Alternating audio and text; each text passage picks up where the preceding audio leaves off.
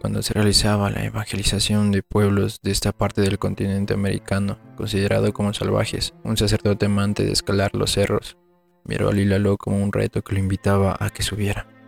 Así lo intentó por dos ocasiones, pero no avanzó hasta la cima, dada la espesura de la vegetación en que aquel entonces había y la dificultad del terreno. Se preparó con provisiones para una tercera. Así fue. Salió bien equipado con ánimo de no volver mientras no alcanzara su objetivo.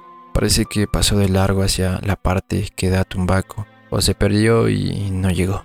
Transcurridas dos o tres semanas, la preocupación por el sacerdote desaparecido fue grande. Entonces, recolectaron dinero, hicieron una cruz muy alta y lograron subirla con el convencimiento de que, mirándola, el padre pudiera orientarse y regresar.